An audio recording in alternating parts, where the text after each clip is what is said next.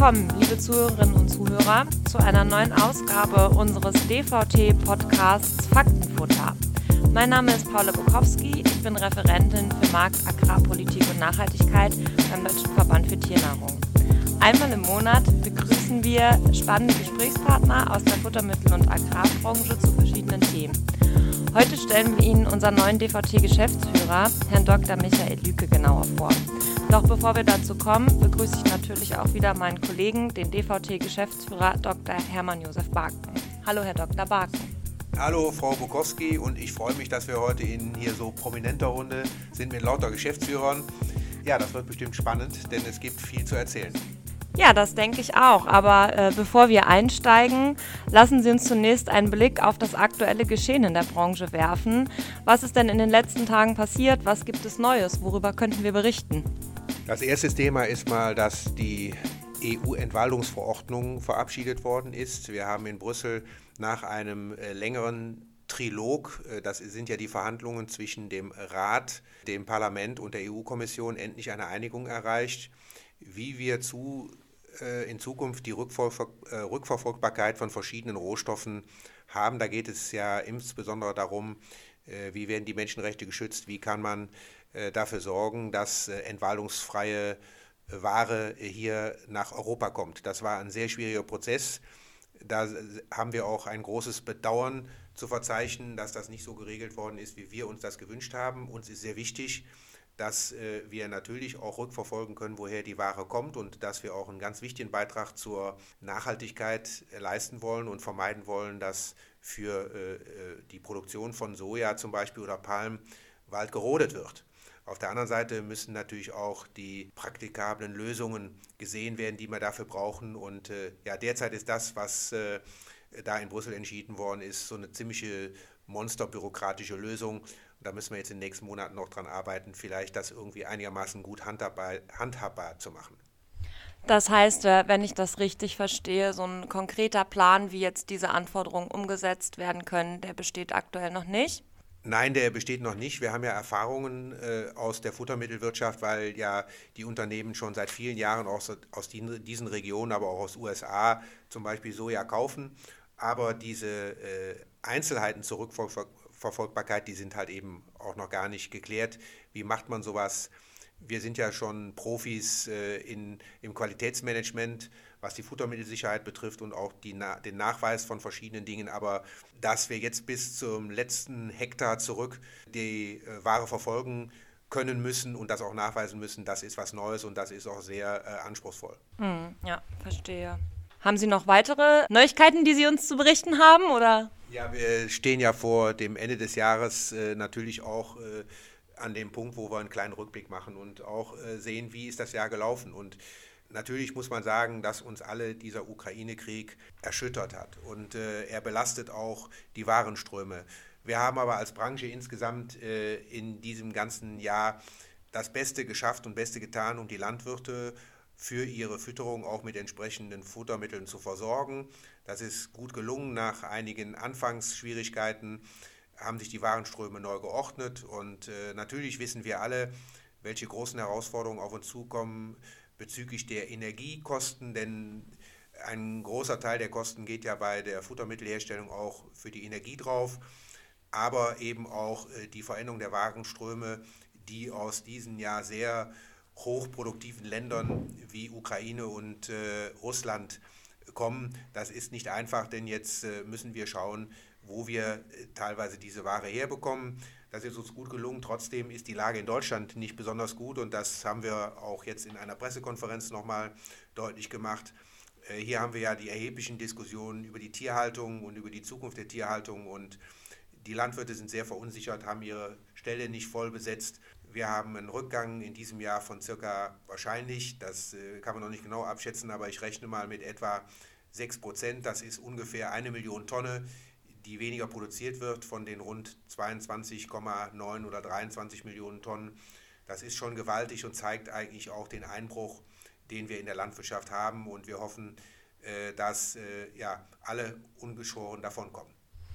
Mhm. Also kurz resümiert könnte man sagen, was wir dringend brauchen in der Landwirtschaft ist Planungssicherheit, damit unsere Betriebe wissen, wie sie sich zukunftsfähig machen können, richtig? Ja, das kann ich voll bestätigen. Und dann wird unsere ganze Kraft darauf gesetzt, dass wir äh, in dieser Situation das beste Futter produzieren können, was es gibt. Jawohl. Eigentlich hatte ich ja schon angekündigt, dass wir hier heute unseren neuen DVT-Geschäftsführer Herrn Dr. Michael Lüke genauer vorstellen möchten. Und damit möchten wir jetzt auch äh, beginnen und Sie, liebe Zuhörer und Zuhörerinnen, nicht länger warten lassen. Herr Dr. Michael Lüke ist zu Gast bei uns und ich würde vorschlagen, Herr Dr. Lüke, dass Sie sich selbst in ein paar Worten einmal vorstellen. Wer ist Michael Lüke? Ja, vielen Dank, Frau Bukowski. Ich bin von Haus aus promovierter Agrarwissenschaftler mit Schwerpunkt Tierproduktion, tierische Erzeugung. Und meine berufliche Laufbahn habe ich als Berater in einem Milchviehberatungsdienst in Baden-Württemberg begonnen. Aber schon bald habe ich dann die Chance bekommen, als Referent für Geflügel und Kleintiere zur heutigen Landwirtschaftskammer Nordrhein-Westfalen zu wechseln. Bei der Landwirtschaftskammer habe ich dann über 17 Jahre zuletzt als Marktreferent für Eier und Geflügelfleisch gearbeitet, bevor ich sie dann in Richtung freie Wirtschaft verlassen habe. Ich bin nämlich dann zu dem weltweit größten Zuchtunternehmen für Legehennen der heutigen Lohmann Tierzucht gewechselt. Dort war meine Schwerpunkt, der Schwerpunkt meiner Arbeit die Haltung und die Ökonomie der Legehennen bzw. auch der Elterntiere und Großelterntiere. Ich war dort im Technical Service tätig, bevor ich nach ungefähr zwei Jahren gefragt wurde, ob ich nicht zur Holding, nämlich der EW Group, wechseln wollte, wo ich dann die Bereiche Communication und Animal Welfare als mein Ressort übernommen habe. Erwähnen möchte ich an dieser Stelle, dass ich während der gesamten Zeit eigentlich 20 Jahre lang einen Lehrauftrag an der Fachhochschule Südwestfalen zum Thema Geflügelproduktion hatte. Ja, und wie Frau Bukowski eben schon erwähnt hat, war, bin ich nun seit 1. Januar diesen Jahres als Nachfolger von Peter Radewan Geschäftsführer beim Deutschen Verband Tiernahrung. Ja, Mensch, da scheint Ihr bisheriges Berufsleben aber ja auch schon recht äh, vielseitig gewesen zu sein, wenn ich das nochmal zusammenfasse. Berater für die Milchviehfütterung, Experte für Eier und Geflügelfleisch, Ökonomie, Kommunikation war dabei, Tierwohl. Können Sie denn jetzt äh, kurz einmal beschreiben, was sind Ihre konkreten Aufgaben jetzt beim DVT? Ja, das ist eigentlich ganz einfach und kurz zu sagen. Ganz konkret sind meine Aufgabenbereiche auf der einen Seite die Fütterung bzw. die Tierernährung alle Fragen rund um das Futtermittelrecht und nicht zuletzt äußere ich mich natürlich auch zu fachlichen Aspekten in der Nachhaltigkeitsdiskussion. Das äh, müssen Sie jetzt für mich und auch für unsere Zuhörerinnen und Zuhörer noch einmal ein bisschen näher erläutern. Könnten Sie vielleicht aktuelle Beispiele nennen aus Ihrem Tätigkeitsbereich und inwieweit können Sie da vielleicht auch, auch aus Ihrem äh, umfangreichen Erfahrungspool bereits schöpfen? Ja, die verschiedenen Bereiche, die ich durchlaufen habe, hatten zum Beispiel schon sehr früh auch mit Fütterungsthemen zu tun. Ich habe in meiner Diplomarbeit über die unter anderem über die tiergerechte Fütterung von Mastkälbern äh, geschrieben, in meiner Zeit im Rinderberatungsdienst in Rems-Murr-Kreis in Baden-Württemberg, aber eben auch bei der Landwirtschaftskammer im Bereich Geflügel waren natürlich Fütterung für in dem ersten Fall Rinder und dann aber hinter auch eben für jegliches Geflügel wichtige Schwerpunkte meiner Arbeit, die ich heute hier auch wieder auf die ich zurückgreifen kann, wenn es hier um die Klärung fachlicher Fragen geht. Das Thema Nachhaltigkeit beschäftigt mich auch schon seit meiner Promotion, denn da habe ich mich damit beschäftigt, wie man die Emissionen aus der Schweinemast durch spezielle Haltungsverfahren senken kann. Es ging vor allem um Ammoniakemissionen. Auch bei der EW Group war eigentlich während der gesamten Tätigkeit auch die Nachhaltigkeit oder deren Verbesserung in der Legendenhaltung ein Top-Thema, was es zu bearbeiten galt.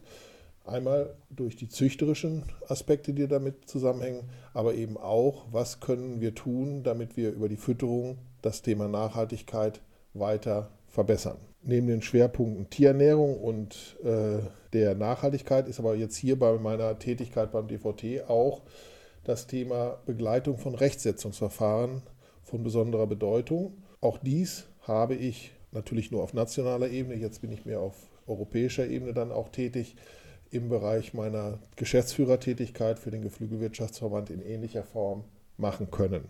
Ich denke, das zeigt, dass da eine ganz gute Verknüpfung ist zwischen dem, was ich vorher gemacht habe und darauf kann ich eigentlich jetzt ganz toll bauen. Ja, in der Tat. Das äh, klingt so, als wären Sie bestens gewappnet für die ja doch sehr vielfältigen Aufgaben, die Sie jetzt äh, beim DVT übernehmen. Und jetzt habe ich Sie vorgestellt als neuen DVT-Geschäftsführer, was ja so auch nicht ganz stimmt. Sie sind ja jetzt schon ja, fast ein Jahr äh, beim DVT und ähm, sozusagen mitten im Geschehen. Und wenn Sie jetzt einmal Revue passieren lassen, das letzte Jahr, was waren dann Ihre wichtigsten Eindrücke von der Arbeit? Ja, welche Themen haben Sie besonders umgetrieben? Ja, Herr Dr. Barken hat ja gerade schon erwähnt, dieses Jahr war geprägt von, dem, von der kriegerischen Auseinandersetzung in der Ukraine. Und das war schon für mich auch eines der prägendsten Eindrücke, die ich hier mitnehmen musste, was das mit unseren Betrieben für deren Nährstoff, äh, Rohstoffversorgung und so weiter macht. Was für mich ein bisschen überraschend war, dass der Ukraine-Krieg insbesondere auch die Verknappung von proteinhaltigen Ölschroten für die Bioerzeugung hervorgerufen hat, woran man, wenn man über die mögliche Auswirkungen denkt, nachdenkt, eigentlich nicht zuerst drauf kommt. Das Problem, was man sofort sieht, ist natürlich, wenn man die Phosphatversorgung, also die Versorgung mit mineralischem Phosphat in Europa anguckt, da kommt eben viel aus Russland und mit den äh, Sanktionen gegen Russland war es hier natürlich äh, auch gleich eine Frage, wie kommen wir oder wie können wir das sicherstellen? Gott sei Dank haben wir es geschafft, dass unsere Tiere mit Phosphat weiterhin gut versorgt werden. Die Beantwortung der Frage meiner äh, oder der allgemeinen Frage nach meinen Eindrücken möchte ich hier nochmal mit der Antwort belegen. Insbesondere die große Spannweite war für mich schon überraschend. Sie hatten es in Ihrer Frage erwähnt. Äh, das liegt schon ganz einfach daran, vorher war ich immer mit einer einzelnen Tierart beschäftigt in meinen verschiedenen Jobs. Zum Schluss eben hauptsächlich mit Geflügelgut. Da kann man noch zwischen Hähnchen, Puten und Enten, Gänsen unterscheiden. Aber letztlich ist es alles Geflügel. Und hier ist eben die Thematik auf alle Tierarten, Schwein, Rind, Geflügel und eben zusätzlich auch noch Heimtiernahrung. Das macht es schon sehr vielschichtig. Leider muss ich sagen, dass die Veränderung insbesondere, wenn es um europäische äh, Dinge geht, von mir im Vergleich zu früher eine viel größere Beharrlichkeit erfordert. Ähm, es ist einfach nicht ganz einfach, auf europäischer Ebene Fachthemen in einer Form zusammenzubringen, dass man, sagen wir es ganz einfach, alle 27 oder 26 EU-Staaten unter einen Hut zu bringen. Da braucht es Sitzfleisch und äh, Durchsetzungsvermögen. Das ist etwas, was jetzt doch dahin zukommt. Auf nationaler Ebene war das deutlich einfacher. Natürlich gab es auch da unterschiedliche Interessen zwischen Nord und Süd, West und Ost, aber letztlich war es durch vernünftige Diskussionen da immer möglich, das waren dann vier Regionen in dem Fall und jetzt sind wir bei über 20 Regionen und dann wird es eben halt schwieriger. Da, da darf ich mal nachfragen, äh, wie ist da deine Wahrnehmung, was das Europa betrifft? Wir sind ja hier in Deutschland doch ein sehr großes Land und ähm, Stichwort Beharrlichkeit, können wir das ausblenden oder spielt das für uns eine Rolle? Bremst uns das hier in Deutschland? Wie ist deine Wahrnehmung auch aus der Tierernährungsarbeit?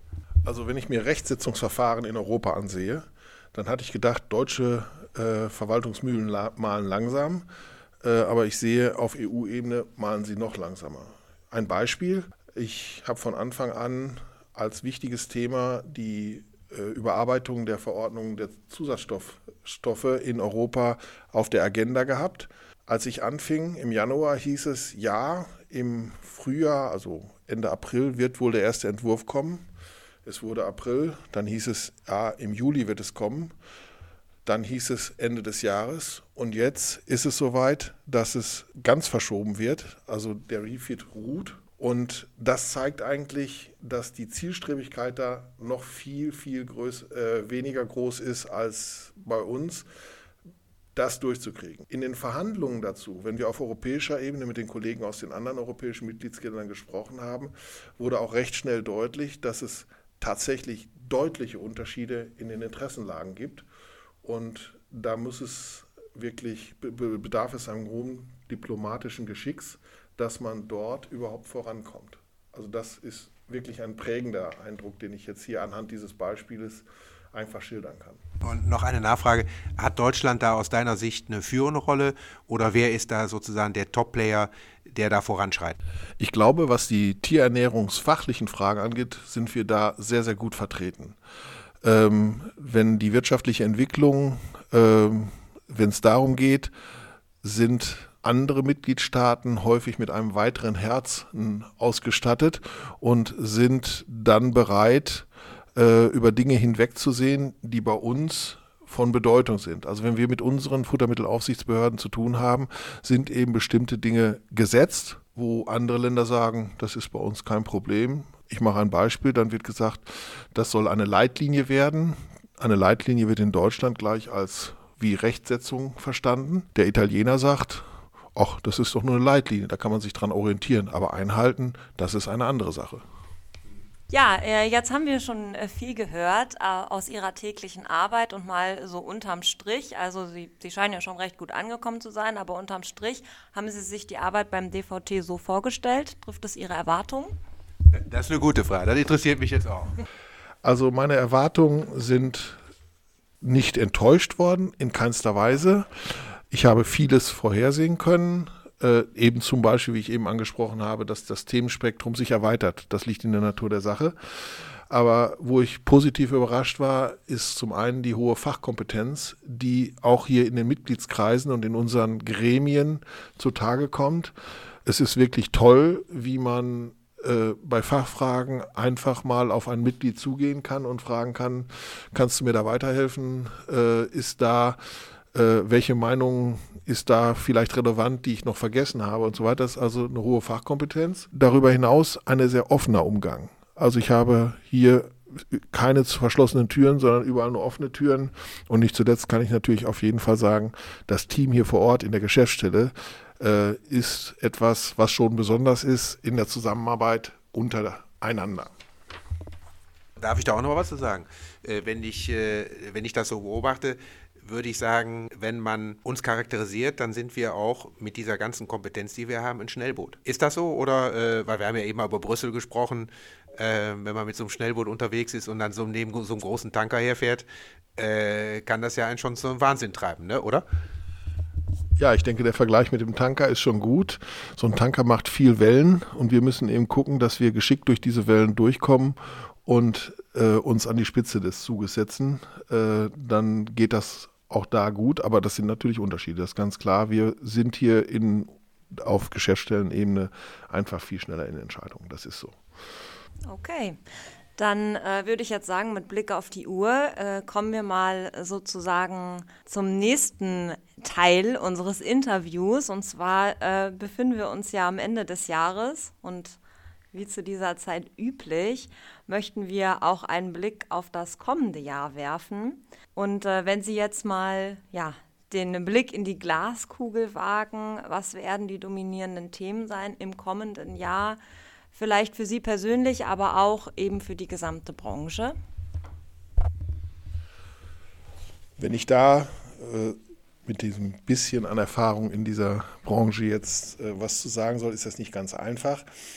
Ich denke, oder aus meiner Sicht wird im nächsten Jahr das Thema Kreislaufwirtschaft bei uns eine ganz entscheidende Rolle einnehmen. Nicht nur hier auf nationaler, sondern insbesondere auch auf europäischer Ebene wollen wir versuchen, die Dinge, die wir als Futtermittelwirtschaft zur Verbesserung der Kreisläufe, der Nährstoffkreisläufe tun, beitragen können, das wird eine Aufgabe sein, dies nach außen sichtbar zu machen, insbesondere auch bei den Entscheidungsträgern zu implementieren, dass wir dort als diejenigen erkannt sind, die Teil der Lösung sind und sein werden. Denn wir haben mit der Nutzung von Co-Produkten in unserer Branche ein riesen Faustpfand in der Hand, wo wir wirklich täglich zeigen können, wir nutzen Co-Produkte und somit, äh, verhindern somit, dass Stoffe, die im Bereich der Lebensmittelerzeugung anfallen,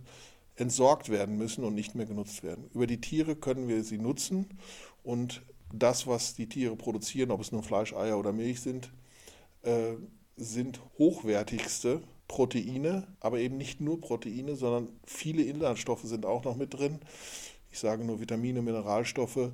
Äh, manche Vitamine können nur Tiere produzieren. Ich denke da an die B-Vitamine. Das ist also ein Thema, was wir auf der Agenda haben, dass wir da sichtbarer werden mit unseren Aktionen, mit unseren Prozessen, wo wir zeigen können, wir sind Kreislaufdenker, möchte ich mal sagen. Und das eben auch nicht erst seit heute oder jetzt in Zukunft, sondern schon seit langem. Mhm. So wie ich das jetzt äh, verstehe, beschreiben Sie in erster Linie die Chancen, die dieses Thema Kreislaufwirtschaft auch äh, für die Futtermittelwirtschaft bietet. Sehen Sie denn in diesem Zusammenhang auch Herausforderungen? Ja, es ist schon Herausforderung, das, was ich gerade versucht habe darzustellen, wirklich nach außen zu bringen.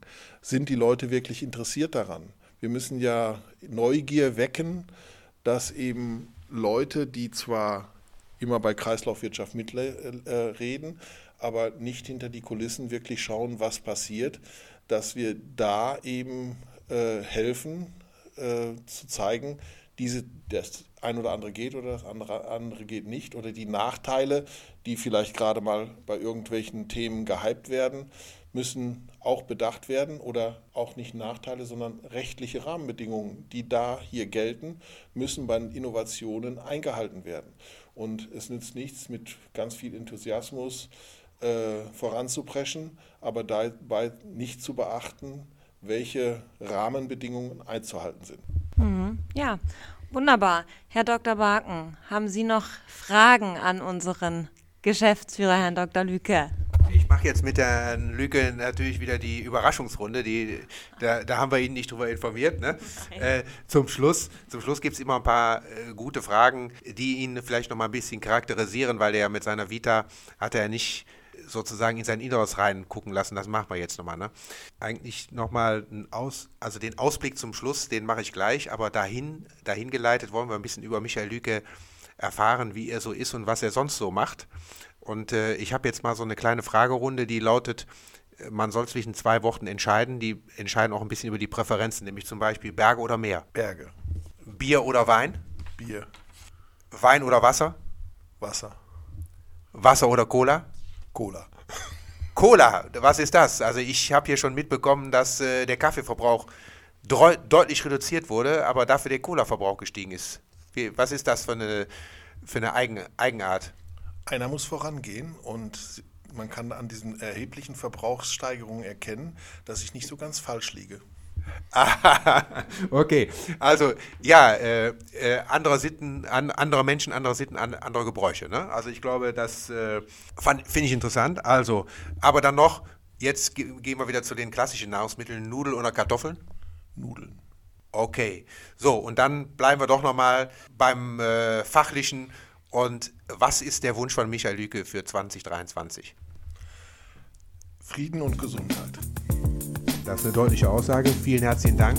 Ich gebe nochmal zurück an Sie, Frau Bukowski. Ja, vielen Dank, Herr Dr. Lüke, für dieses ausführliche und sehr informative Interview. Ja, meine lieben äh, Zuhörer und Zuhörerinnen, das war's äh, für die heutige Ausgabe von Faktenfutter. Mein Name ist Paula Bukowski. Und ich bin Hermann Josef Barken. Wir freuen uns, wenn wir Sie auch beim nächsten Mal äh, wieder begrüßen dürfen. Bis dahin eine gute Zeit und bleiben Sie gesund. Tschüss. Tschüss.